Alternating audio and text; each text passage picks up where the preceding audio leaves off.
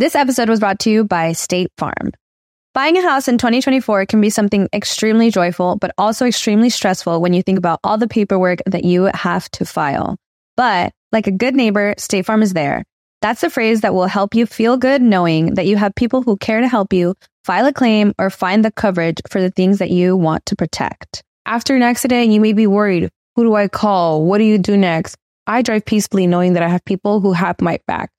In reality, finding good insurance doesn't have to be something that is complicated to you. State Farm has options to fit your unique needs, which means you can talk to your agent to choose the coverage you need, have coverage options to protect the things you value most, file a claim right on the State Farm mobile app, or reach a real person when you need to talk to someone. Like a good neighbor, State Farm is there. With everyone fighting for attention, how can your business stand out and connect with customers? Easy. Get Constant Contact. Constant Contact's award winning marketing platform has helped millions of small businesses stand out, stay top of mind, and see big results fast. Constant Contact makes it easy to promote your business with powerful tools like email and SMS marketing, social media posting, and even events management. With Constant Contact, you'll reach new audiences, grow your customer list, and communicate more effectively to sell more, raise more, and fast track growth. Don't know much about marketing? No sweat. Constant Contact's writing assistant tools and automation features help you say the right thing at the right time every time. Plus, you can send with confidence, knowing your emails are actually reaching your customers thanks to Constant Contact's best in class 97% deliverability rate. I'm a small business owner and I believe that this is a great tool for other small business owners. In small businesses, you need to create a team. And if you're starting by yourself, Constant Contact can be the team that you need. Tackle any challenge with Constant Contact's expert live customer support. Plus, everything's backed by the 30 day money back guarantee. So get going and start growing your business today with a free trial at constantcontact.com. Just go to constantcontact.com right now. Constant Contact, helping the small stand tall. ConstantContact.com. Estás escuchando El Dolop, parte de Sonoro y All Things Comedy Network. Este es un podcast bilingüe de historia americana en el que cada semana yo, Eduardo Espinosa, le contaré un suceso histórico estadounidense a mi amigo José Antonio Badía, que no tiene ni idea de qué va a tratar el tema. Creo que este es otro de esos que tiene así como que un poquito de empalme, así de podría tal vez este, tener ahí contenido relacionado a leyendas, pero le tocó el trasero a la leyenda. Sí, sí, una nalgadita sin consensualmente. Sí. Porque se quieren. Supongo. El agua con radio funcionó bien hasta que se le cayó la mandíbula. ¿En qué ojo me pongo el parche? Malditos salvajes incultos. Pagaba 25 centavos a los niños de la localidad por cada perro o gato que le llevaran. No, espérate, ¿qué? El parque se hizo consciente, el parque probó la sangre, güey. ¿De qué se va tan... Lo bueno es que nada más te trabas cuando lees, ¿verdad? Sí, sí, sí.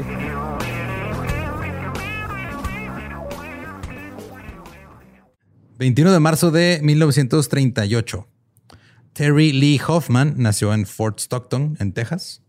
Su familia vivía en pobreza extrema, su padre era alcohólico y a los cuatro años Terry ya estaba trabajando piscando algodón. Así, imagínate ser una niña de cuatro años hoy piscando algodón.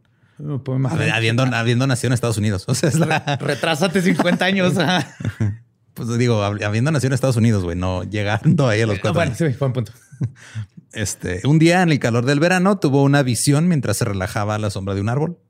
Tres hombres con espléndidas túnicas aparecieron y le dijeron que podía hacer o ser lo que quisiera a través de Dios y la meditación. Siempre y cuando compres a 12.99 un plan. Eh, le dijeron que cuando ella estuviera preocupada, solo pensar en Dios. También le dijeron que no podían ser vistos por otras personas. Nada más ella los puede ver. Terry llamó a estos hombres The Masters o los maestros. Okay. Eh, la infancia de Terry fue muy difícil. Tuvo una hermana que desafortunadamente murió bueno, nació muerta, no murió al nacer. Eh, su madre después murió lentamente de tuberculosis. Cuando Terry tenía nueve años, la enviaron a vivir a un orfanato luterano. Allá tuvo más visiones. Durante una de esas visiones se dio cuenta que ella era la reencarnación de Santa Teresa de Ávila. What? Espérate. Wow. Conocí a Teresa de Ávila, no sabía que era Santa Teresa de Ávila. Sí, güey, yo estuve en esa secundaria. Yo sé, era, el archienemigo del México en el básquet. Mm. Y Era- este, ¿De dónde aprendió de la Santa Teresa de Ávila? pues supongo que ahí con los luteranos, no sé. güey. Pero se dio cuenta que ella era la reencarnación. Santa Teresa de Ávila era también una monja española que también tenía visiones del siglo XVI. Ok. No tenía ni idea, no sabía que era una monja. Sí, como que todo lo que le dijo, o sea, Dios se comunicaba con ella a través de visiones o algo así. No, no importa. Terry fue adoptada a los 11 años por una pareja de Dallas. Ahora su nombre era Terry Lee Benson. Y por primera vez tuvo una vida algo normal por unos Ahora años. piscaba fresas. Sí, ya estaba más, más nice. Y ya de adulto ya tenía prestaciones. Eh, pero luego conoció a John Wilder, que era un güey que se salió de la prepa. Ganaba 85 centavos la hora como chofer de tráiler. Y un mes después de que cumpliera 15 años, ella y John se fueron a Oklahoma porque era el lugar más cercano en el que una joven de 15 años se podía casar legalmente. Oigan. Otra vez me encantan las historias donde hacen lo correcto, que es irse al lugar donde es legal, Ajá. en lugar de vivir en el concubinato. Después regresaron a, a Dallas, Texas. Pronto Terry quedó embarazada, así que también dejó la escuela. Tuvo una hija, Kathy, en 1954, un hijo llamado Kenneth en el 58 y otra hija llamada Virginia en el 63. Ajá. Terry se quedó este, como ama de casa y se hizo cargo de los niños mientras John seguía conduciendo su tráiler por todo Estados Unidos. Ahora Terry comenzó a reunirse con un grupo de amas de casa a discutir el significado de la vida y a meditar. Pues eran los 60. güey. Está todo dar. Esto llevó a Terry a tener interés en lo oculto. Eh, Encargó un libro sobre hipnotismo que le costó 1.98. Luego comenzó a tomar clases, así como este, a tomar clases de otros temas místicos. Y en este tiempo, güey, había, todavía hasta la fecha está, güey, pero por ahí de los 60 salió un libro que se llama The Silva Method, que era, de, ajá, que era de un güey, o sea, que se llamaba, no me acuerdo, John Silva, José Silva, no me acuerdo. El punto es de que el güey era como unas técnicas acá este de meditación y self-help, pero le llamaba control mental, o sea, mind control. Ok, pero controlas tú propiamente. Sí, sí. Ajá. Ah, Este se supone. O sea, y luego con hipnosis y eso. O sea, está, está raro el pedo, güey. De hecho, hasta la fecha se siguen vendiendo sus libros. Eh, se involucró entonces Terry con grupos enfocados en el poder del pensamiento positivo. Uno de ellos era Silva Mind Control Inc. Y no estaba sola, había un grupo de mujeres que iban junto con ella al Country Club de Brookhaven para discutir asuntos místicos. Nice. Que se mantenga la tradición de country clubs y gente más afluente que tiene tiempo para, para hacer Para estar- clubes Claro, esotéricos. ajá. Sí, o sea, vas a estar metiéndote en lo esotérico, pero nomás como un hobby, mientras los niños están en la escuela y el esposo en el trabajo. Y intercambias tupperware y abón. A finales de los 60, Terry comenzó a dirigir clases de meditación y las mujeres de su grupo comenzaron a admirarla. Algunas la consideraban una mensajera de Dios. Algunos de los hijos de esas mujeres la vieron de la misma manera, después de que ella ayudó a un adolescente a dejar las drogas con pura meditación y oración. Entonces él le dijo, oye, este, pues tengo amigos que también andan acá. ¿Qué mal". año era? Eran finales de los 60. Ah, no, sí se ven buenas drogas. Sí. Sí. Eh, y de repente ya Terry estaba llevando a cabo sesiones de meditación semanales para unos 20 adolescentes así de, de la prepa. güey. Terry no les cobraba nada, pero sí este, los presionaba para que evitaran las drogas y las dietas macrobióticas. Eh, Terry también era una gran creyente en el karma. Les enseñó a sus alumnos que el comportamiento en la Tierra afectaría las perspectivas de reencarnación en un reino espiritual superior. Entonces, las personas que ahora lo estaban pasando mal era porque habían sido malas en la vida anterior. Ajá. Ella dijo que cuan- cuanto peor te comportaras, peor sería tu situación en la próxima vida. Podrías volver como una rata o una cucaracha. ¿En qué año? Porque si es una rata en los tiempos de la plaga, Uf, vas a no, vergas. Rockstar. Ajá. No, pues que en la reencarnación, o sea, ahorita o en esa, en esa época, güey. No es como que puedas regresar reencarnado al pasado y luego ser una rata en la plaga. Sí, cierto. De hecho, vas a reencarnar siete años después. Este cito: Podemos estar seguros de que las personas que han muerto en erupciones volcánicas y catástrofes espantosas se han merecido estas muertes violentas y han renacido en esos lugares para cumplir su destino. Todo, todo iba bien. Cosecharon como sembraron en sus vidas pasadas. Todo iba bien. Meditación, échale ganas, cree en ti mismo. Ay. Y si vales verga es porque te lo mereces. Claro, güey. El que se muere en un volcán, se muere en un volcán porque quiere, güey. Claro, pinche funciona. Sí, güey. No, no hay meritocracia, güey. Los volcanes no les importa. Un buen ejemplo de esas personas eran los niños rusos y alemanes del orfanato que la trataron mal. Entonces ella decía que ellos iban a reencarnar, iban a valer verga. Pero que aquellos que no se portaran mal, como su hermana que nació muerta, tenían oportunidad de reencarnar en una vida bien chida. güey. Sus alumnos siempre se sentaban alrededor de, este, este, de ella en el suelo con las piernas cruzadas, la escuchaban hablar de, pues, de los temas que le gustaba hablar, güey, que iban de todo. De repente hablaba de fantasmas, de repente hablaba de sexo, de repente hablaba de finanzas.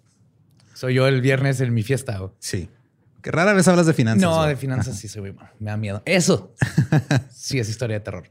Después ella los iba guiando en la meditación, la cual era descrita como un estado de trance casi, casi hipnótico. Y ella los iba llevando como por una especie de gira mental, les iba describiendo templos y les iba así poniendo imágenes. en la Meditación guiada. Ajá. Luego ellos le respondían con más detalles.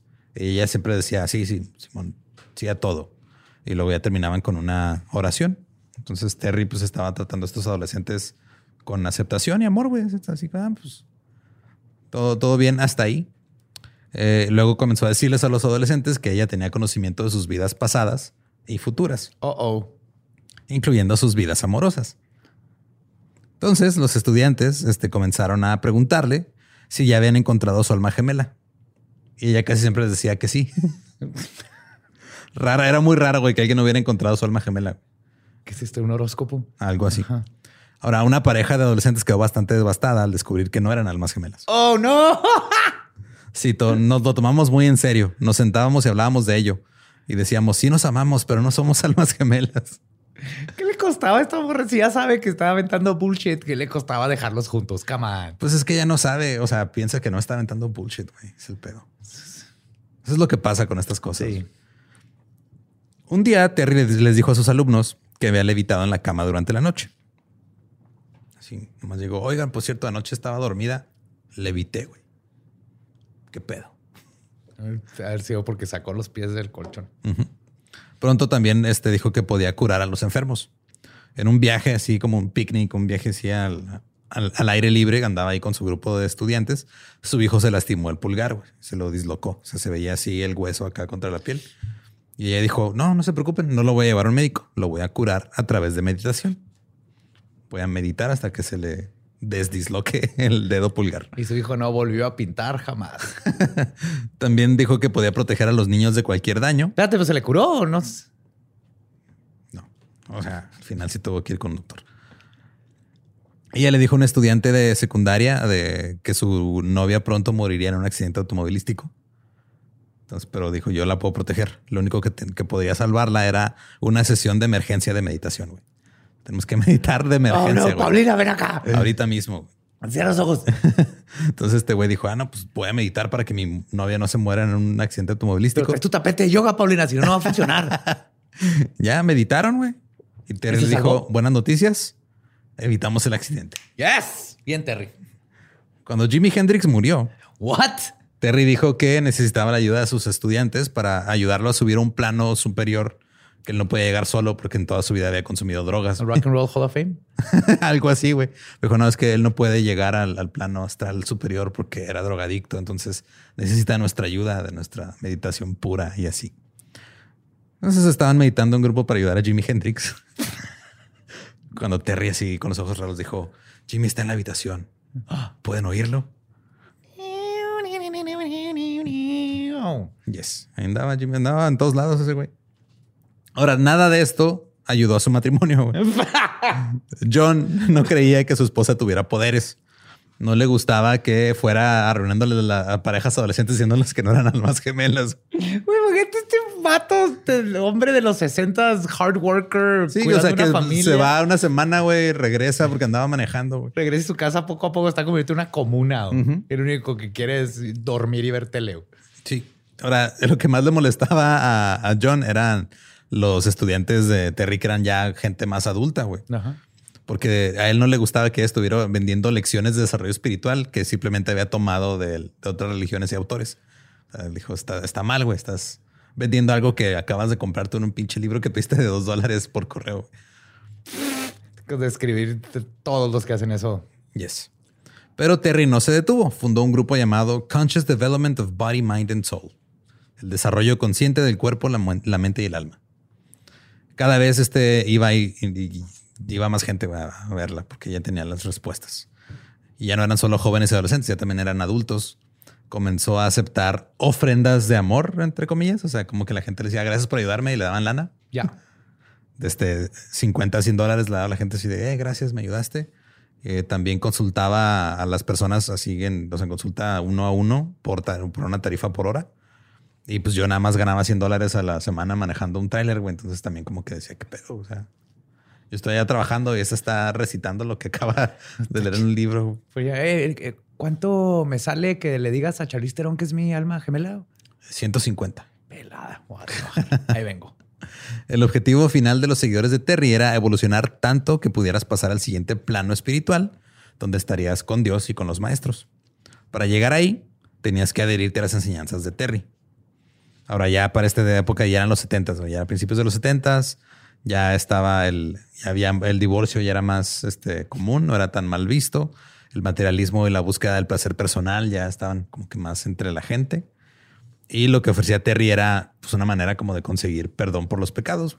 Porque decía que los iba a ayudar a sentirse cómodos con sus riquezas y que no sentirían culpa por sus encuentros sexuales. Entonces, todas las partes, sí, todas las partes católicas de este, si eres rico o estás mal, si tienes sexo estás mal. Y dije, no, aquí no.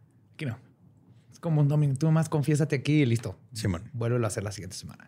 Ahora, lo más molesto para su esposo John eran los seguidores de Terry. güey. Había una, una de ellas que se llamaba Sandra Cleaver o Sandy, que una vez le dijo a John que ella veía a Terry como Jesús. Es que ella es Jesucristo. Hola, John. ¿Dónde está Jesús? Es que se me perdió mi cuarzo morado, güey. Ay, Terry ya llegó esta hippie otra vez. John, traes mal las chakras, John. Necesitas un baño con sales, John. Una vez esta Sandy le dio varias joyas a Terry como una ofrenda, como un regalo. John le dijo a Terry, no mames, regrésaselas. Entonces Sandy se arrodilló ante John y le dijo, por favor, deja que se las quede. Porque era Jesucristo, güey. Ahora, Terry solicitó el divorcio de John el 20 de diciembre de 1970. Le dijo a una amiga, es que me quiero divorciar de él porque John está impidiendo mi crecimiento espiritual. Muy poco después, llegó el sheriff y la llevó al hospital Parkland para una evaluación psiquiátrica. Porque tanto John como la madre adoptiva de Terry firmaron unos papeles para que fuera internada, güey. Los dos. Ajá. Declarando que era un peligro para ella misma y para los demás. Pero pues no la tuvieron mucho tiempo. O sea, la dejaron ir No en nada mal. Tan fácil que era John, sorry, güey, no somos almas gemelas. Ajá, güey, se complicó un chingo. Pero en el divorcio, Terry perdió la custodia de su hija y de su hijo menor. Eh, logró mantener la custodia de la hija mayor, del adolescente. Consiguió quedarse con su Ford Mustang 68, Nice, bien, con, Terry. con algunas acciones que... Prioridades Yes. espirituales, Ford Mustang 68. una escopeta, un rifle y una pistola. Wow, mejores prioridades aún. Nada como entrar al cielo en un Ford Mustang Armado. Armado. Yes. John se quedó con la casa, los muebles y las cuentas bancarias. Ahora, un chico de 20 años llamado Glenn Cooley se había unido al grupo. Siempre trataba de sentarse junto a Terry en las reuniones. A los cuatro meses del divorcio, Terry y Glenn se casaron. Él tenía 20, ella tenía 33. Después de su luna de miel, compraron una casa en Dallas. Glenn dejó la universidad. A su familia no le gustó la idea, no le gustó el matrimonio. Fue una lagartona Ajá. espiritual, esotérica, Yes. con un Mustang y seis pistolas. Yes. Y no les gustó tampoco cuando les dijo, no, en serio, es buen pedo. Miren, y luego les llevó así los folletos que escribía. y pues la familia de Glenn eran bautistas, entonces no estaban Ah, de acuerdo uh. con ese pedo tampoco. Ahora Terry comenzó sus planes para difundir sus enseñanzas al mundo y también se metió al negocio de la joyería. Enseñaba que ciertas gemas y cristales tenían propiedades curativas Lo y iba a de broma, pero ya. Sí, güey. O sea, ah, mira, este te, este te vale 20 dólares y te va a ayudar contra el mal de ojo. Sí, sí. Cuar- Cuarcito, el amarillo, lo pones cuando esté Saturno en la, a un lado de la luna y entonces ahí es cuando van a salir los gnomos y te van a cocinar el desayuno. Algo así, güey. Instó a sus seguidores a comprar las cosas que ella hacía y casualmente, entre más cara una pieza de joyería, más potente era. Se podía ver cuán devoto era alguien por la cantidad de joyas que usaba. Sandy Cleaver tenía un putero, güey, un chingo de joyas. Estaba así atascada en joyas. Sandy era lo opuesto a Terry. Ella creció rica, heredó un chingo de dinero, fue a la universidad, le fue chido en la universidad, pero también tenían algunas cosas en común. Eh, también ella perdió a su mamá, ella la perdió en, en un hospital psiquiátrico cuando era joven y fue criada por una empleada doméstica. Entonces, este, pues era, eh, también tuvo una hermana que murió, este, pues no, no al nacer, pero muy joven. Y, y tanto Terry como Sandy estaban súper, súper así interesadas en los poderes místicos de la joyería y las piedras y todo eso. Pero ahora Sandy estaba casada con Chuck, un güey que conoció en la universidad. Tenían una hija juntos que se llamaba Devereaux. Vivían del dinero del fondo de Sandy, de su herencia, güey. Tenía así un trust fund. En 1966, el padre de Sandy murió en un accidente aéreo y Sandy sintió que no obtuvo el cierre que necesitaba. No pudo hablar con él y nada, nomás murió ahí en, un avionazo y ella deseaba haber podido hablar con él una última vez. Ahora, las ideas religiosas tradicionales de la muerte no funcionaban para Sandy. O sea, ella no estaba satisfecha con eso. Esto la llevó a interesarse por lo sobrenatural. Y le entró a todas las modas espirituales de la época. Las reglas religiosas de la muerte están hechas para romperse. ¿Qué no es punk? Pues técnicamente uno de los máximos exponentes de esas reglas religiosas las rompió, güey. Pues supone que los muertos no deben regresar. puto.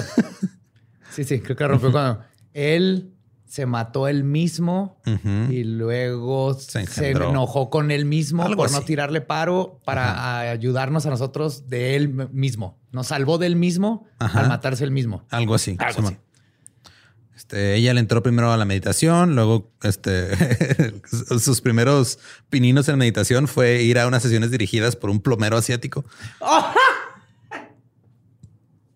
si alguien sabe cómo funciona la tubería del universo, es un plomero asiático. Totalmente. Y lo te dan dumplings terminando. Luego entró un programa de estos de control mental, de mind control, este, como el de Silva Method. Luego se hizo vegetariana y comenzó a usar medicina homeopática. Después conoció a Terry. También empezó a creer que las joyas y las piedras podían curarte y por eso no se las quitaba. o sea, tenía así un chingo de pulseras y collares y se bañaba con ellos y todo. No se los quitaba para nada. Estas dos mujeres nacieron sin amor maternal, ¿verdad? Sí. Paternal. Ahora, por recomendación de Terry, Sandy comenzó a ver a un médico homeópata que se había mudado a México para evitar las leyes de los Estados Unidos. ya viva México. Claro. Y este doctor diagnosticaba enfermedades a través de las ondas cósmicas del aire. ¿Qué chingados son las ondas cósmicas del aire? No sé, güey, pero pues por ahí te podía diagnosticar. No tenías ni que hablarle por teléfono ni nada, güey. Nomás leía las ondas cósmicas del aire. Te recetaba tú que estabas allá en Texas y él en Tijuana, güey. No dudo que todo puedo encontrar ondas cuánticas del aire, güey. Creo que todavía esa, esa palabra todavía no está de moda. No, digo ahorita, ahorita. Ahorita, ahorita va a ser cuántico, no cósmico. Y luego, después de diagnosticarte a través de las ondas cósmicas del aire, te prescribía píldoras homeopáticas para evitar cualquier problema legal con la oficina de correos de Estados Unidos las mandaba a través de este camiones Greyhound. Hijo. Sandy tenía tantas pastillas así en su casa, güey, que llenaban todo, así toda la, la cena. toda la, cena estaba llena de pastillas. Oh, Oye, al tipo este le podrías pagar así con buenas intenciones y karma. No, dinero. Sí te cobra. Sí. Ese sí te cobraba con dinero. dinero este, de preferencia, de diferentes denominaciones, números de serie no secuenciales, no rastreables.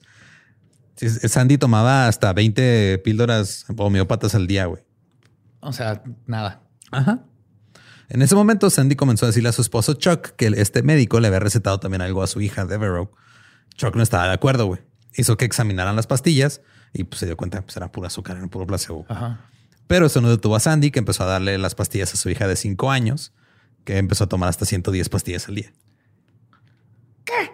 Sí. Poder sustituir todo con un Flintstone Kids Vitamin, güey. 110 pastillas homeópatas. Para eso son las Flintstones. Sí, aquí, aquí With the Flintstone Kids. Se las de uvas sabían chido, güey. Luego mi mamá me regañaba porque me comía las vitaminas como si fueran dulces. A mí también, pero a mí me tocaron las duras antes de las de gomita. Ah, Esas no sabían tan ricas. Sí tenían un sabor medio medicinal al último. Al final, Simón. Qué feos tiempos nos tocaron vivir, ¿verdad? Cuando las vitaminas no sabían tan ricas. Tuvimos que sufrir por eso. Tuvimos que sufrir por, por, eso estamos fuertes y tenemos un gran carácter. Resilientes con las vitaminas culeras y el aceite de pescado que te hacían trabajar. Ah, la emulsión de Scott. Esa madre. No sé quién es Scott, pero que chinga su madre. sí. Eh, Chuck un día llegó a su casa y encontró a Sandy haciendo las maletas para ella y para su hija. Tenía boletos de avión a San Diego y su plan era llevar a Devereaux a México a visitar al médico, donde la colocarían en una máquina especial que desconectaba todas las malas vibraciones del mundo. Chuck, molesto, le gritó. Le dijo, no mames, no vas a hacer eso. güey". Poco tiempo después, Devereaux desarrolló una fiebre fuerte a medianoche. Chuck pensó que ir con un médico sería buena idea, pero Sandy decía, no, todos los médicos son charlatanes y le empezó a gritar de que no la vas a llevar a un médico, la vas a llevar sobre mi cadáver. Eh, Sandy entonces se puso a hacerlo prudente, empezó a usar el poder de la oración, el incienso y unos encantamientos para quitarle la fiebre. Chuck esperó hasta que Sandy se quedó dormida y luego llevó a su hija al médico. Muy bien. bien, Chuck. Bien. Tenía escarlatina. Oh my. si no eran malas vibras, era una infección bacteriana. güey. De nada servía conectar y desconectar el modem cósmico. güey. Nope. Tenía, necesitaba una vacuna. El 21 de abril del 71, Sandy solicitó el divorcio de Chuck. Esto fue exactamente un mes después de que Terry hubiera este, terminó su divorcio con John.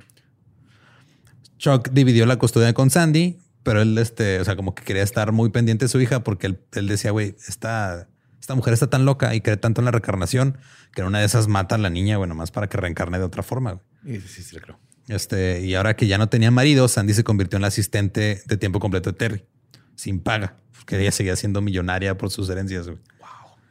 Usó su propio dinero para ponerle al grupo de desarrollo consciente una imprenta para que pudieran ahí imprimir sus folletos en la casa de Terry. Y también pagó para que se incorporaran como empresa. Bueno, están, esas vidas paralelas están muy Está cabrón. cabronas. Luego Sandy dejó que un nuevo miembro del grupo de desarrollo consciente y un vagabundo vivieran con ellas, güey, con ella y con su hija en la casa. Era la mascota. güey. Yo creo. Es que este señor era mi perro. Era Se mi murió en la reencarnación de Rufus. Eh, di- Digamos, John, ahora te llamas Rufus. Ref, ok. Pásale. Chuck estaba preocupado por la seguridad de su hija, pero Sandy le dijo, no te preocupes, yo la estoy protegiendo con un escudo psíquico. y le dijo que lo único que dañaba a Devereaux eran las malas vibraciones de Chuck. Y una daga de cundera. Pero son difíciles de conseguir, entonces van a estar seguros. Ahora, mientras tanto, las enseñanzas de Terry estaban agarrando algo de impulso. güey. A mediados de los 70 ya estaba dando conferencias en el campus de la eh, Universidad Metodista del Sur. La dejó entrar a una universidad. Es una universidad privada, güey. Y la dejó entrar un güey que le creyó y eh, se volvió parte del grupo de desarrollo consciente. Y estaba dando ya conferencias a cientos de personas. Probablemente miles de personas recibieron sus lecciones impresas en todo el país porque empezaron a imprimir folletos y a mandarlos por correo. Terry eligió a 25 de sus seguidores más devotos para que fueran maestros junto con ella. Ahora dirigían algunas de las clases semanales. Eh, sus seguidores comenzaron a llamarla Anatamaji, la reveladora divina. Terry dijo que podía curar a los Más dígame enfermos. Terry. Nada más díganme Terry, la reveladora divina. No me tienen que decir Anatamachi, la reveladora divina. Eh, dijo que podía curar enfermos a cientos de kilómetros de distancia. Y no era enviándoles tratamiento médico, güey. Nomás No, era no. así con las ondas cósmicas del aire. O yo no sé, güey. Mira, yo no sé esas cosas. Ahora se estaba comunicando a través de la meditación con personas como Platón, El Platón. el Platón, Don Platón. Don Platón, y con Babaji, un gurú del Himalaya que ya tenía muerto mucho tiempo también. Ahora, uno de los maestros de Terry casi muere en un accidente aéreo. güey. Cuando el avión este, en el que viajaba, así, o sea, iba, iba llegando y pasó por una línea, un cable de teléfono. güey. Oh, ok. Cuando llegó, le contó a Terry, le preguntó, ¿nos ayudaste a salvarnos? Y Terry dijo, sí, ¡A huevo! yo medité y te salvaste. Eh, sí, ese barco se estaba hundiendo y te Era un avión. Del, de las ondas cósmicas de la otra vida y por eso supe que se iba a caer el oh. avión. Ok. Ajá. Gracias por siempre estar pendiente de nosotros. Toma un cuarzo verde. Entonces, este Terry decidió a comenzar a tener reuniones semanales con todos sus maestros. En la primera reunión, les, le dijo: A ver, nosotros somos miembros de la hermandad, hermandad blanca, no de racismo. Ok, ok, sí, viste mis ojos. Ajá, sí, es. es- Yo sé que es Texas y se puede malinterpretar bien, bien fácil. Mu- Mucho. Sí, era la hermandad, hermandad blanca que había sido elegida por los maestros para luchar contra el mal. Sus enemigos eran la hermandad negra, especialmente los señores negros, the Black Lords. Sigue sin ser racista esto. Sigue sin Esto ser racista. Esto es de magia Es- blanca y negra. Sí, es magia blanca y negra. o sea, Jedis. sí, güey. Ok, ok. Esto es li- literal, esto es cero racista, güey. Este es uno de los pocos episodios del Dollop que involucran Texas que no tiene temas de racismo. Perfecto. Para salvar a la humanidad, los maestros de desarrollo consciente tendrían que luchar contra los señores negros en combate, contra los Black Lords. Pero estos señores solo existían en los planos astral y mental. Ah, ok. y, en, una esfera gigante del espacio. Ajá. Que destruye planetas. Ahora, para poder matar a los Black Lords, un maestro tendría que llevarlos a los pozos del infierno, donde su alma y la parte inferior de su cuerpo se disolverían. ¿What? Sí. O sea, tú llevas a un Black Lord al infierno, güey. Y, nada más se derrite la mitad para abajo. Sí.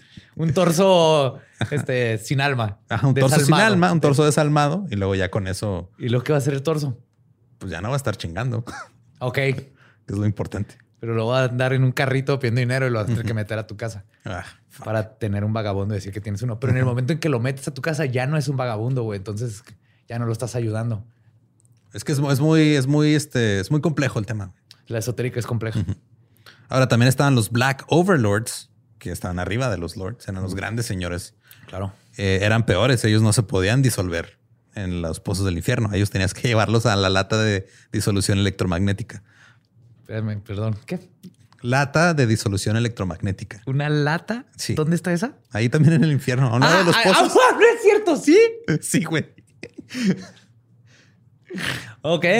Entonces tienen estaño y este tipo de materiales en el infierno. Tienen muchas cosas para hacer latas.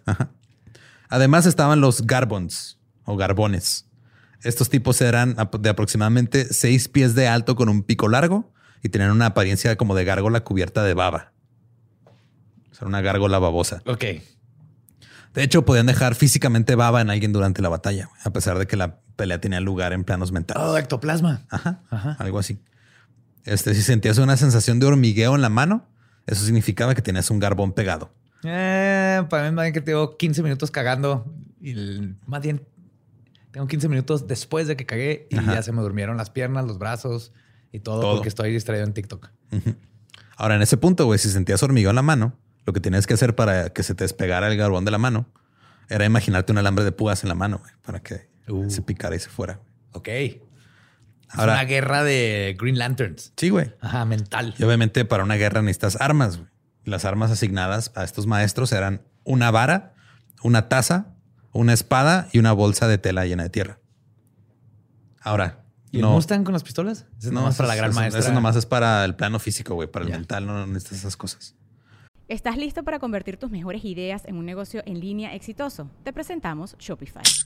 Tal vez no lo sabías, pero nuestro podcast More Than Mamis es un negocio y lo empezamos por supuesto para desahogarnos y hablar sobre la maternidad, no para convertirnos en expertas de ventas y del e-commerce. Así que sí, necesitábamos ayuda para vender nuestro merch y poner en marcha nuestra tienda. ¿Y cómo suena con Shopify? Llegó otra venta. Shopify es la plataforma de comercio que está revolucionando millones de negocios en todo el mundo. Ya seas un emprendedor desde tu casa o desde donde sea, Shopify es la única herramienta que necesitas para iniciar, administrar y hacer crecer tu negocio sin dificultades. Con Shopify puedo gestionar pedidos, envíos y pagos desde cualquier lugar, brindándote toda la información y estadísticas de tus ventas al detalle. Regístrate para un periodo de prueba con tan solo un dólar al mes en shopify.com barra sonoro, todo en minúsculas Ve a shopify.com barra sonoro para llevar tu negocio al siguiente nivel. Shopify.com barra sonoro. Ahora, en realidad estos eran símbolos, o sea, eran simbólicos estas armas, por lo que no, tenían que ser así una espada de tamaño real, güey, o una taza, se pueden hacer como miniaturitas. De hecho, muchos usaban un bolígrafo como espada o un este un abre cartas. Estás diciendo que en este tiempo puedo entrar a esa casa y me va a topar a un cuarentén, un cuarentón, eh, tal vez con sobrepeso, divorciado, con una pluma, tratando de matar un overlord, llevándolo a la lata de, la disolución electromagnética, en su mente. Y esto lo pude haber visto en vivo. Yes. Increíble, güey. Está mejor que Dungeons and Dragons. Ahora también les pido a todos que usaran túnicas, güey. Claro. Porque la túnica te daba 15 veces más poder. Ok, están jugando Dungeons and Dragons, güey. ¿Es neta? Es neta, güey. y ponte esta cachucha, te da más dos dexteridad, pero menos uno en defensa y menos uno en looks. No, les daba una diadema, güey. no, sí. les daba una diadema con símbolos de plata o de oro y un montón de sus joyas protectoras que ella les vendía. Ok. Wow. Wow, wow, wow. Ahora, cada maestro se sentaba en un círculo mágico que era un círculo de tela con un triángulo en medio, y ese círculo era protector. Entonces ellos, algunos dormían en el círculo para no desprotegerse. Y para luchar contra los Black Lords, los maestros, que entre ellos este, había un profesor universitario, güey. Tenía que rolar un 20 para iniciativa. Eh, hubiera estado más chido eso, güey. Pero no, los maestros, entre ellos había un profe de la uni, güey, un ejecutivo de una agencia de publicidad, un consejero del distrito escolar de Dallas. Estos güeyes estaban ahí con los ojos cerrados, blandiendo sus espadas, pegándole al aire, güey. Tengo que admitir que me hubiera encantado ver eso. Y así, mientras estaban haciendo eso, estaban golpeando a los Black Lords para mandarlos de regreso al infierno. ¿Y tenían que hacer esto constantemente? Todo el tiempo, güey. ¿Cuántos habían? Un chingo. Eran veintitantos. ¿Los Black Lords? Ah, no, o sea, eran un chingo. Eso sí, no, no, no tengo números. Ok. Ajá, no, no hay un censo de Black Lords disponible ahorita. No, porque se acercan y se los llevan al infierno, quién sé por qué, y les queman las patas con tu testículos. Ahora, por lo regular, este, las cosas salen bien y no había desgracias, pero un día Terry se enfermó y culpó a los maestros. Les dijo, estoy recibiendo un castigo por ustedes. Los maestros se tomaban esto muy en serio y pensaban que era una misión real y mortal. Cito, las lesiones graves parecen estar muy alejadas de la realidad mientras nos sentamos en la batalla física. Sin embargo, es recordarse que el miércoles pasado tuvimos que apresurarnos en ayuda de algunos de nuestra hermandad blanca mientras luchaban.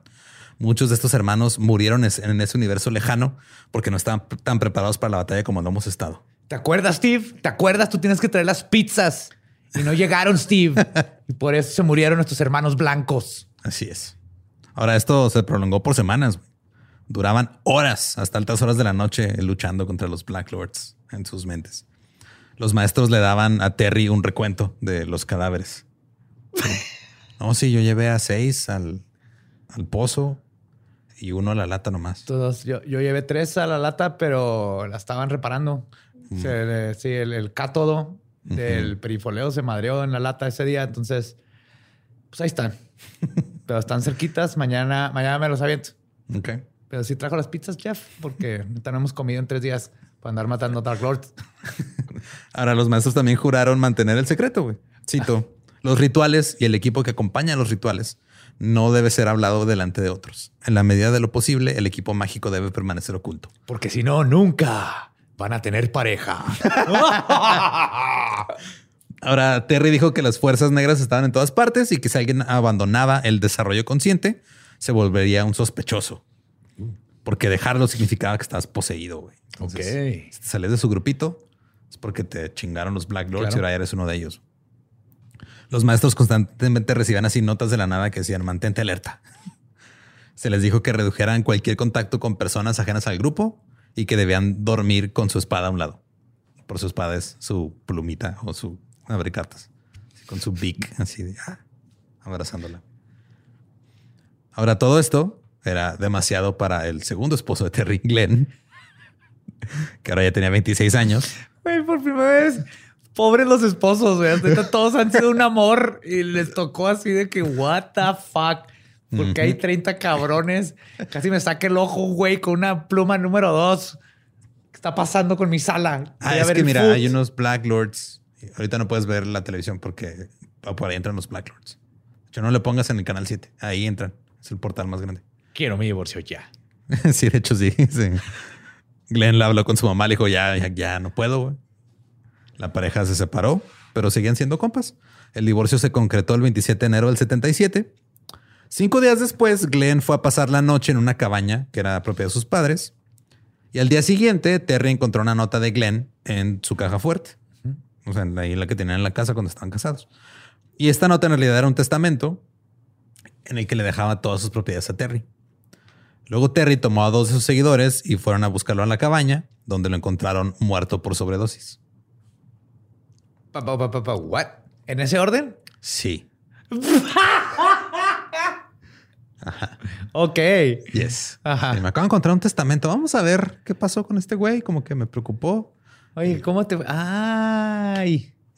Se murió. Ahora para el grupo ¿Quién quiere pizzas? Yo picho. para el grupo de maestros esto era solamente una señal de que los Black Lords estaban ganando terreno, güey. Porque ahora podían envenenar la sangre de alguien. ¿Nadie la cuestionó? ¿La policía no la cuestionó? No. Wow. Llegaremos a eso eventualmente. Entonces, naturalmente, Terry anunció que los maestros ahora usarían una nueva táctica. Sangrías. ¿Se hacían a poner pedos? No, no. Derramamiento de sangre. ¡Ah! No la sangría divertida, güey. sangría de No, la- española. no la sangría divertida, la sangría que este, te sacaban sangre porque no sabían qué hacer contigo. Ahora, cualquiera que fuera afectado por los Black Lords tendría que drenar el veneno. Y eso se hacía con Sandy llegando con una jeringa y sacándoles la sangre para salvarlos. Ok. Aquí fue donde había muchos dijeron, no, sabes que ya estuvo. güey". Eh, paso. Sí. Yo creí que ibas a decir boomerang. Si hubieras dicho que el nuevo arma era un boomerang, Sí, güey, no le Ahí. entro, güey. Boomerangs, chacos. unos chacos, Ajá. unos sais, katanas. ¿Por qué no nos damos Ninja Turtles? ¿Por qué no nos damos Ninja Turtles? Sangría. Es que tengo una vida, o creo, porque hace dos semanas que no veo a mi esposa.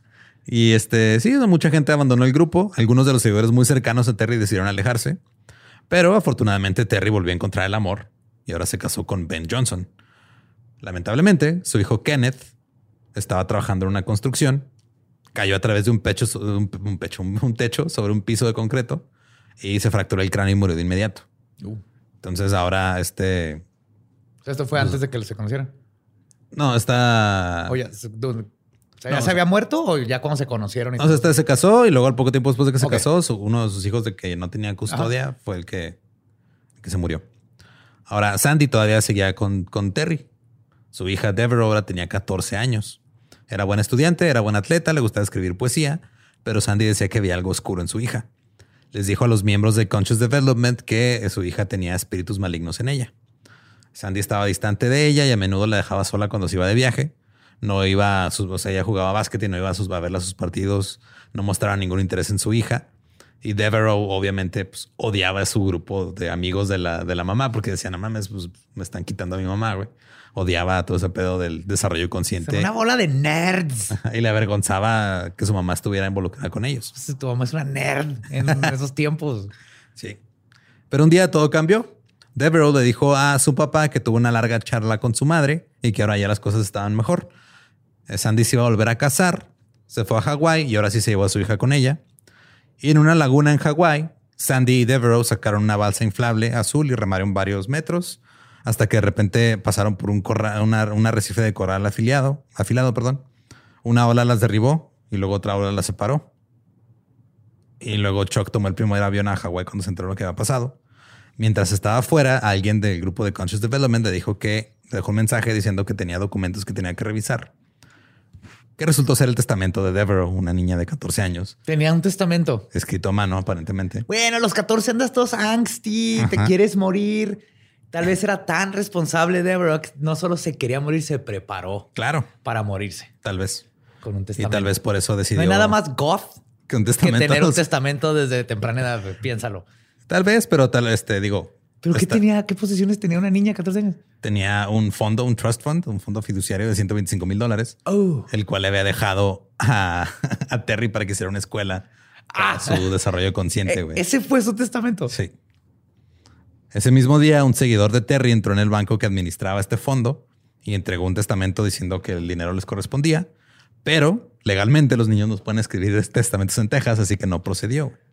¿Cómo que hay lugares donde sí puede un niño legalmente escribir un testamento? No sé, tal vez. Es que qué posesión. Bueno, ella sí tenía posesión. Tenía 125 mil dólares, güey. Le dejo mi, mi colección de canicas a Lolo. Le voy a dejar mis calcetines duros al borre. y mi caja secreta donde guardé mis recortes de revista de mujeres en ropa interior del catálogo de Sears a Julio. Ese habría sido mi testamento de la, Ajá. esa edad. Porque tú no tenías 125 mil dólares en una cuenta Ajá, bancaria. No. como la mayoría de los niños de 14 años. Ahora, Terry y Sandy se volvieron más unidas este, ay, por las pérdidas recientes de sus hijos. Pobrecitas, que en paz descansen. Sí. Y luego Sandy, Pronta resolución. a sus problemas. Ajá. Sandy después también contrató una póliza de seguro de vida de 300 mil dólares ¿Para quién? para ella. Ah, porque si, el- si yo estoy en su grupo y contra- me hubiera contratado, así era, no, no, no, no, no, me quitas esa madre, güey. Sí, no, o sea, Sandy contrató su póliza para ella misma, pero puso a Terry como la única beneficiaria. Oh, error. En 1979 transfirió el título de su casa a Terry, o sea, las escrituras se las dio. Y luego comenzó a pagarle renta, güey, para vivir en la casa que era de ella. En 1981, Sandy obligó a una seguidora de, de Terry a viajar juntos a Colorado. Y se supone que iban a hacer una especie de retiro. Iban nada más ellas dos. Sandy alquiló una camioneta que condujo hacia un acantilado, güey. O sea, se tiraron así por el acantilado en la camioneta, güey. O sea, los, llegaron los policías a checar, no había marcas de llanta, de que frenaron, de que se derraparon, de que intentaron dar vuelta, no. O sea, ¿Se suicidó? Se aventó con todo y una señora que se llevó que no tenía nada que ver. Las ambas mujeres murieron. Güey. Dos días después llegó Terry al hospital para llevarse los cuerpos. Otra vez Terry tenía el testamento, ahora el de Sandy, que había actualizado tres meses antes del accidente. La otra, la otra mujer también había actualizado su testamento recientemente. What? Y todo se lo dejaban a Terry, güey. Todo. Pero lo del carro. Pues convenció a esta mujer de que se suicidara, se llevara a otra y le dejara todo, güey. ¡Ole! Para que llegara con los Black Lords a tirar. Y va a reencarnar. Ajá, Simón. Ahora, el abogado de este, del hermano de Sandy, porque impugnaron el testamento, dijeron, no mames, o sea, qué pedo, como que le dejan todo a esta señora. Este, este abogado era un conocido abogado defensor penal y en sus argumentos afirmó que Terry estaba usando la hipnosis para controlar a estas personas. Estaba usando eh, el condicionamiento pavloviano y la psicoterapia para que hicieran lo que ella quisiera que hicieran. Terry negó haber controlado a Sandy. Eso no es verdad. ¿Estás viendo este reloj, señor abogado? Todo lo que dice es falso. Lo irónico es que si me hace caso, soy culpable. Ahora. pensé bien esto. Este Terry dijo que yo no, o sea, yo no hipnoticé a Sandy. O sea, sí he utilizado la hipnosis un par de veces, pero no con ella. Oh. Después de cinco días de juicio, Terry decidió llegar a un acuerdo en vez de que el jurado decidiera. El hermano de este Sandy consiguió algo de, de dinero, se le dio algo de la lana que había dejado y el 40% de la propiedad. Ahora Terry todavía estaba devastada por la pérdida de su querida amiga y detuvo todas las clases que daban en su grupo de desarrollo consciente. Luego, una revista, que este, la revista D, así se llamaba D Magazine, escribió un artículo sobre el grupo que se llamaba Verdaderos Creyentes, el ascenso y la caída de una secta en el norte de Dallas. Pero Terry todavía no terminaba. Si bien muchos habían abandonado el grupo, los que se quedaron se hicieron todavía más, más unidos. Los señores oscuros estaban todavía ahí chingando y el grupo tenía que ser más fuerte y estar a la defensiva. Una mujer que se llamaba Robin reemplazó a Sandy y se convirtió en la segunda de Terry. Ahora era como su asistente no pagada. Robin también estaba así en la casa llena de cristales y de gnomos amigables que la cuidaban. Claro. Ella era. no sé cuántos gatos, pero hay gatos. Simón. Era una de las maestras que luchaba junto con Terry y los demás contra los Black Lords. Guardaba cobre retorcido en formas de serpiente debajo de su cama para protegerse. Ah, sí, eso también lo oyo. Y luego Terry le presentó a Robin a un patriota llamado George G. Y empezaron una relación íntima muy, muy apasionada. El detalle es que George G. era un agente sobrenatural invisible de la CIA. ¿Es neta? Que lo conoció en otro plano, un plano astral. what? Sí. O sea, Terry convenció a esta mujer de que estás en un plano astral diferente conociste a George, George es la verga y Robin decía, huevo, George es bien chingón, güey, hemos ido en citas y cogemos en el plano astral y todo acá bien padre, güey. Y pues se enamoró de este agente de la CIA invisible sobrenatural. Em, pero ella estaba casada en el plano físico, entonces esa parte estuvo rara. Entonces George no, no existía o sí existía. No, güey, no existía. Todo era astral. Sí. Y era de la CIA. Ajá. No sé por qué era de la CIA, pero... Stargate. Ajá. Sí, ya estoy creyendo todo esto. Espinosa, me estás convenciendo. Pero esta relación y todo lo que estaba pasando, esto no, frenaba a los Black Lords, güey. Los Black Lords siguen ganando terreno. Claro, están ya tratando de ponerle pasas a la nieve Hagen Dazs, güey. y un día Robin tuvo así un, brote, como una, una, caída nerviosa, güey. Un brote psicótico o algo. Le llamó a su esposo, le dijo, ¿sabes qué? Tengo un caso terminal de hepatitis viral. ¿Por qué no te vas con tu agente la CIA fantasma espectral y le pides un cheque? Porque, porque este es, enfermedad física no astral. Ah, pues me vale madre. ¿No quieres saber cómo me contagié de hepatitis viral? Sí, ¿cómo se contagió de hepatitis viral? Con una cáscara de plátano. ¿Qué? Eso le dijo a su esposo. Dijo, una cáscara de plátano me contagió hepatitis y me va a morir. No soy hepatitiólogo, pero ah, creo que así no funciona. Mira, yo no sé. El punto fue que su esposo le hizo ir al médico. Ahí se dieron cuenta que no tenía hepatitis. Y un par de horas después, Robin fue a ver a Terry. Y a más noche, en su casa, Robin se tiró. O sea, se disparó en la boca, güey. Se- así se mató. Se disparó, ajá. No dejó una carta, no dejó nada, nada más una nota así garabateada, que era una disculpa a Terry por haber sido grosera con ella. Y también tenía un testamento que había elaborado dos meses antes, donde le dejaba todo a Terry. Pero sí se suicidó. Sí, güey. Cuando los amigos de Robin revisaron sus cosas, encontraron chingos de medicamentos, agujas y jeringas. Y luego también estaba David Goodman, güey. Ahí como parte del grupo. Las drogas también formaban parte de su vida. Este David Goodman llevaba ahí desde el 74. Entró con su esposa. Luego se divorciaron. Supongo que porque igual Su esposa lo dejó por un centauro cósmico. de Alfa sí. Centauri. Ya somos centauros. Los cósmicos. Los cósmicos. Sí, sí, come on. Eh, Los otros ya están extintos. Es finos. Es tonto. Ya cuando se divorció este güey de su esposa, Terry lo casó con un estudiante de música de 23 años. Los vio, les dijo, ustedes son almas gemelas. A los dos años se divorciaron. Luego Terry lo casó con una exalumna de ella de 24 años. También les dijo que eran almas gemelas. Y ese matrimonio duró tres años. Ya, va, mejorando. güey. La lleva güey. poco a poco. David era profesor de negocios ahí en la Universidad Metodista.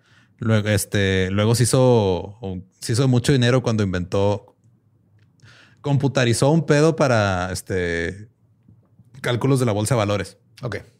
Desarrolló una fórmula computarizada, la vendió y ganó un chingo de lana. Entonces dejó su trabajo para con- concentrarse tiempo completo a este pedo del desarrollo consciente de Oh, la mente, vida y alma. Ahí le presentaron a Glenda. Glenda era mayor que él, estaba divorciada y tenía tres hijos. Y según Terry también era su alma gemela. Claro. Ter- Terry insistió que los dos habían estado casados en vidas anteriores. Sí, sí, sí. Así que se casaron. Glenda envió a sus hijos a vivir con su papá para que ellos en su nuevo matrimonio pudieran este, concentrarse en la práctica espiritual y cortaron todo el contacto con sus familiares, padres, hermanos, etc.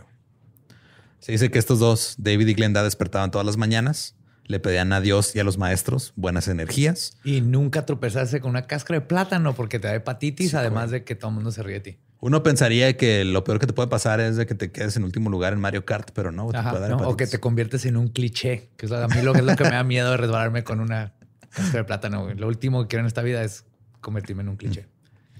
Pues estos también meditaban varias veces al día, se tomaban los medicamentos que les daba Terry. Un chingo de medicamentos, güey, mañana, tarde y noche. Se la pasaban ahí oyendo voces, de repente le pedían consejo a los maestros sobre lo que fuera, güey. literal lo que fuera. De hecho, cuando Glenda estaba renovando la casa, le pidió orientación a Marcus, uno de los maestros.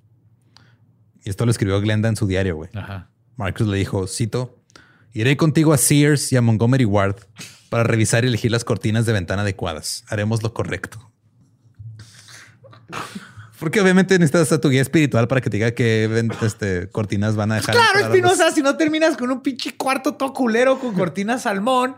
Lleno de garbones y, Y, ajá, y señores azul negros. en lugar de poner pistache en la pared, porque nomás un guía espiritual te va a decir salmón con pistache, no seas estúpida, estúpida. Y te faltan más cristales la banda de ese lado porque las está, está inclinada la casa para acá cósmicamente y la energía culera está yendo a esa esquina, pues se hacen- arañas. En sus diarios también hablaron de todas las pastillas blancas que estaban tomando y todo lo que le le estaban dando a Terry. Le compraron un Cadillac nuevo a Terry, le daban regalos en efectivo.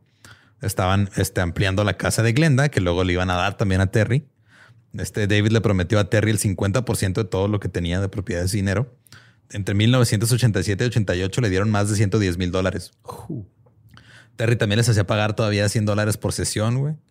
Este, en esas sesiones aprendieron cosas como que ambos han- habían vivido 800 mil vidas anteriores. En una sesión se dieron cuenta que eran los dioses romanos Venus y Júpiter. Claro.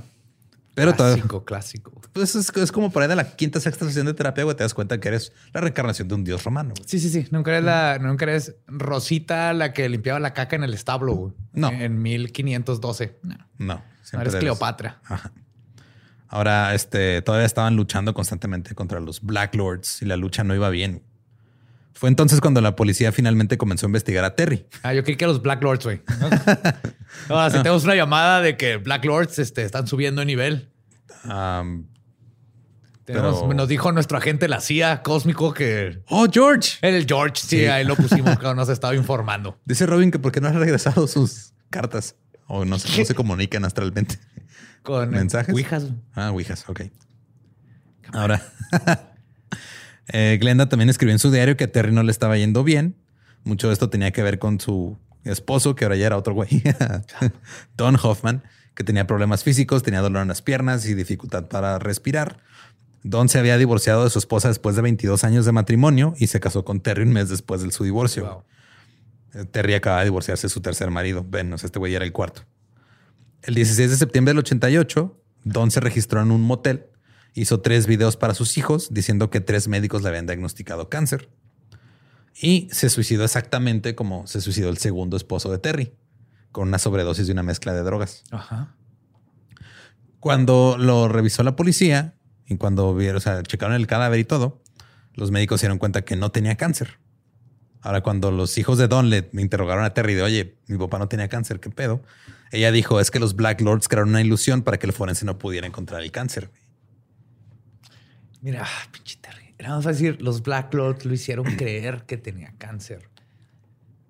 Es es mucho más fácil de creer.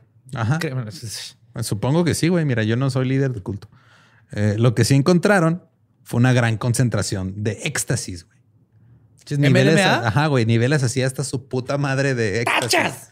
Es lo que les había estado dando a todos, güey. Todo el tiempo les había estado dando tachas. güey. ¡Qué vergas con razón! Ahora, Don, Don también dejó un testamento donde le dio todas sus propiedades a Terry. Sus hijos la demandaron, alegando que usó la hipnosis para que su papá se suicidara. David y Glenda seguían luchando y estaban peleando ahí entre, entre ellos y entre el, el bien y el mal y el, este plano y otro. Y el rave. sí. Y el bajo, güey. Estás acá, oh, te voy a destruir, mal. El tum, tum, tum, tum. Es que se Y cae- ya, se güey, cae cae el el beat, bajo y ¿no? Ya. ¡pum! Te lleva, amigo. David estaba molesto porque no podía encontrar la manera de saltar entre los reinos físico y espiritual a voluntad. Y él estaba preocupado porque eso significaba que tenía mal karma. güey. Sí. Sí, sí. Eh, un día cuestionó a Dios y le dijo, ¿no ves que no podemos soportar más? ¿Por qué no, no, ¿por qué no puedes darnos nuestras verdaderas energías? Y entonces Dios les dijo, Tómete la tacha. Dios siendo el Dios tejano que conocían, les dijo que compraran armas ¡Ah, cabrón! y que empezaran a ir a, a campos de práctica de tiro. Eh, al- algo sabe Dios, güey. Sí. Dicen que sabe muchas cosas. Dios también les dijo que lo que pasaba es que estaban soportando todo el karma de la humanidad, ellos dos solitos. David y Glenda fueron encontrados muertos a tiros en su casa, güey, en un aparente doble suicidio. Ok. El padre de David demandó a Terry también. Ahora, el mismo abogado que se había enfrentado a Terry en la corte por la herencia de Sandy se ofreció a representar a los hijos de Don. A medida que avanzaba el juicio previo, decidió ir a la casa de Terry y buscar en la basura. Encontró docenas de agujas, jeringas, hisopos de algodón y suficientes frascos de pastillas vacíos para abastecer una farmacia. Encontró una carta para Terry de un hombre de San Diego que venía con un paquete y decía, cito, aquí está su pedido a granel más las muestras.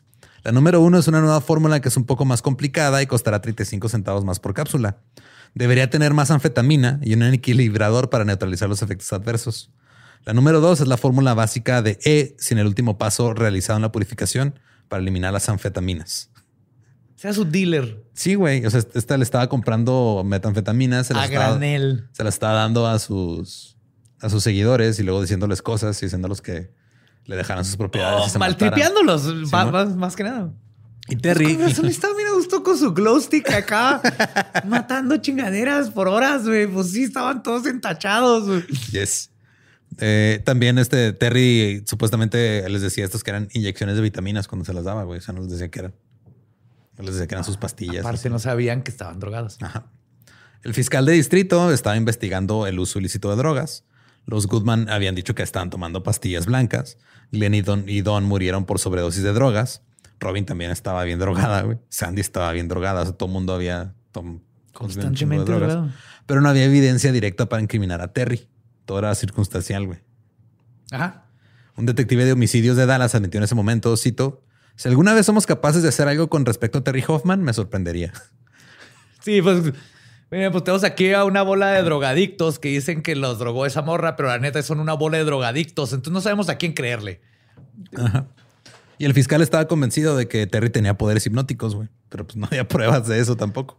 O sea, de que ella los estaba drogando, los estaba hipnotizando, los ajá. estaba manipulando para que le dejaran todo y se mataran. Las demandas civiles entabladas por el padre de David Goodman y los hijos de Don Hoffman se detuvieron abruptamente cuando Terry se declaró en quiebra en octubre de 1991.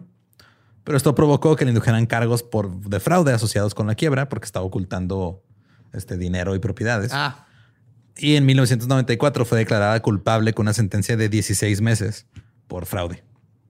Fue liberada después de un año. Ahora, en total hay muertes de 10 personas que estuvieron cerca de Terry, en las que no se, no se le puede comprobar absolutamente nada. no, pues que ellas solas se mataron. Ajá. En 1995, la serie de televisión de Misterio sin resolver presentó un episodio sobre la Dos misterio. segundos de silencio, por favor. Continúa. Ok. Presentó un episodio sobre la misteriosa desaparición de uno de los seguidores de Terry, Charles Southern. Este salió ahí en el episodio y nunca lo encontraron a ese güey. O sea, también se debe haber matado o lo han de haber ocultado o quién sabe. Pero llegó un testamento ahí en, en el, en el excusado de Terry. Terry siguió viviendo su vida, se enamoró de nuevo, esta vez de Roger Kinnelly. Escribió un libro de consejos financieros. Yo creo los consejos era consíguete gente, güey, drógalos y quítale la lana. De tachas, cabrón. De la pasas bien vergas. Y luego Deja comenzó. testamentos tirados por todos lados. De rato los van a llenar nomás porque están aburridos y todos pinches hyper ahí tronando los dientes y llenan testamentos. Pero o sea, imagínate escribir un testamento en así en éxtasis. Poner, no, le dejo la sensación de este sillón que está bien bonito. Y mi chupón, mi VIX. No, el VIX no, porque está bonito. y luego también comenzó un sitio web llamado Heaven and Earth Photo. Es un sitio web este, en el cual tú todavía existe, güey. ¿Ah, sí? heavenandearthphoto.com. Ahora ya este Terry se refería a sí misma como la artista Terry Lilia Kinnelly. Y en este sitio web este, vendía fotos de ángeles y seres celestiales. No. Sí. O sea, eran Wow. fotos de nubes, güey. Y en algunas fotos Creí están- que eran así como glamour shots, pero de ángeles, güey, con, con el backdrop así ese pedo. eran, Pues, eran este, nubes y puestas de sol. Y luego con una frase, voy a decir, de algo celestial. Algunos tienen por algún motivo cosas dibujadas así encima como caricaturas horribles. Ajá. Pero ahí está, ahí está todavía la página. güey. Este eh, Terry murió hace seis años, murió el 31 de octubre en Dallas, en el 2015, de insuficiencia Halloween. cardíaca, Simón. Pero su sitio web ahí está, güey, todavía. Qué creepy. Yes. Y jamás se le pudo comprobar nada más que hizo fraude cuando se declaró en bancarrota, pero orilló a 10 personas a la muerte, güey, nomás con tachas y Incluyendo a su manipulación, hija. incluyendo a Bueno, el de la a la hija- a la hija de su asistente. Ajá. Y pues esa es la historia del hipnoculto de Texas. Hipnoculto está bien, vergas. Está bien loca. De todas, sí está cabrón porque por más que drogues a alguien, convencerlo y luego que sol porque no estaba a un lado de ellos, con muchos de ellos cuando se mataron. Está bien creepy cómo le hizo para manipularlos de tal manera que se fueran a matar. ¿Te acuerdas la vez que la quisieron internar porque era un peligro para ella y para la gente que estaba a su alrededor? ¿Te acuerdas? ¿Te acuerdas? Sí. El esposo. El esposo y la mamá adoptiva Aquí dijeron... Los, los "Esto hijos buenos fueron los esposos. Sí, güey. Pero sí, si quieren escuchar la versión en inglés este del episodio, es el episodio 263 de The Dollop, The Texas Hypnocult. Está, está loco, sí está. Sí, está muy loco. Y recuerden que nos pueden seguir en todos lados como arroba el Dollop. A mí me encuentran como arroba ningún Eduardo. Ahí me encuentran como el va diablo. Y si no conocen su historia, están condenados a no saber que están bien pinches drogados. güey. Testamentos para alguien más. With everyone fighting for attention, how can your business stand out and connect with customers? Easy. Get Constant Contact. Constant Contact's award winning marketing platform has helped millions of small businesses stand out, stay top of mind, and see big results fast. Constant Contact makes it easy to promote your business with powerful tools like email and SMS marketing, social media posting, and even events management. With Constant Contact, you'll reach new audiences, grow your customer list, and communicate more effectively to sell more, raise more, and fast track growth. Don't know much about marketing? No sweat. Constant Contact's writing assistant tools and automation features help you say the right thing at the right time every time. Plus, you can send with confidence, knowing your emails are actually reaching your customers thanks to Constant Contact's best in class 97% deliverability rate. I'm a small business owner, and I believe that this is a great tool for other small business owners. In small businesses, you need to create a team. And if you're starting by yourself, Constant Contact can be the team that you need. Tackle any challenge with Constant Contact's expert live customer support. Plus, everything's backed by the 30 day money back guarantee. So get going and start growing your business today with a free trial at constantcontact.com. Just go to constantcontact.com right now. Constant Contact, helping the small stand tall. ConstantContact.com. With the Lucky Land slots, you can get lucky just about anywhere. This is your captain speaking. Uh, we've got clear runway and the weather's fine, but we're just going to circle up here a while and uh, get lucky. No, no, nothing like that. It's just these cash prizes add up quick. So I suggest you sit back, keep your tray table upright, and start getting lucky. Play for free at LuckyLandSlots.com. Are you feeling lucky? No purchase necessary. Void where prohibited by law. 18 plus terms and conditions apply. See website for details.